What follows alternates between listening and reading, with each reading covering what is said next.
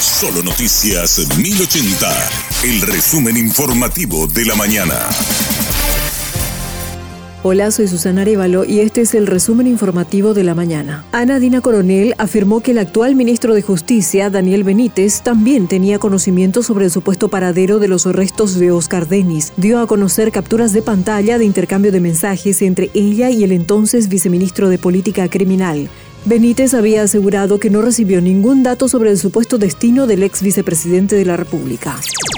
Diputados piden la destitución de Edgar Olmedo del Consejo de la Magistratura. Es tras el escándalo que se generó luego de que la exfuncionaria del Ministerio de Justicia revelara que se ignoró información altamente sensible sobre víctimas del EPP. Legisladores cartistas, liberales y de otros partidos consideran que lo sucedido es muy grave y que Olmedo no puede seguir en el cargo.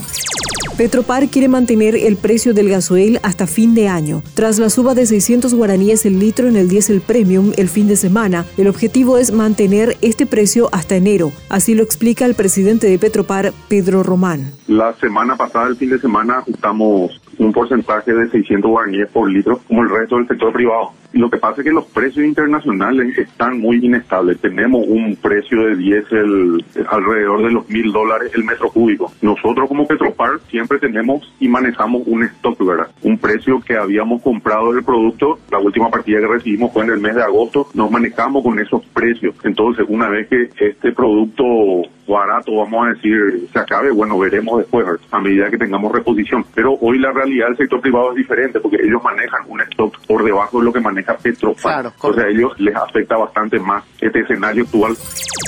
El gobierno vetará la ley que permite la deducción del 100% del IVA. Sin embargo, ante la gran aceptación gremial y ciudadana que tuvo la propuesta parlamentaria, planteará una alternativa. Alberto Zborowski de la Cámara Paraguaya de Supermercados sostiene que la deducción del 100% es favorable para la formalización del comercio. Desde su sector tampoco están cerrados a una reconsideración que pueda beneficiar tanto a la ciudadanía, al comercio y al fisco. Ellos sin problema van a aprobar con un tope de 30%, eh, eligiendo, digamos, algunos productos de alimentos, higiene personal y limpieza, que son las categorías tan reclamadas, digamos, por la gente para poder deducir. Creo que eso se puede llegar a dar. Estamos convencidos que si se llega a, a aprobarlo del 100% de deducibilidad va a tener aún más fuerza la cuestión formalizadora, porque ahí sí realmente podemos decir que van a poder deducir todo. O sea, vos te vas a comprar cualquier cosa y, puedes deducir. Pero tampoco nos cerramos desde el punto de vista del sentido común y de poder entender que no siempre se puede ir por todo a poder negociar con ellos, ¿verdad? Y ya nos mostraron señales de que ellos estarían de acuerdo, digamos, con un toque del 30%, incluyendo algunos productos de la lista que te comentaba, principalmente eh, alimentos,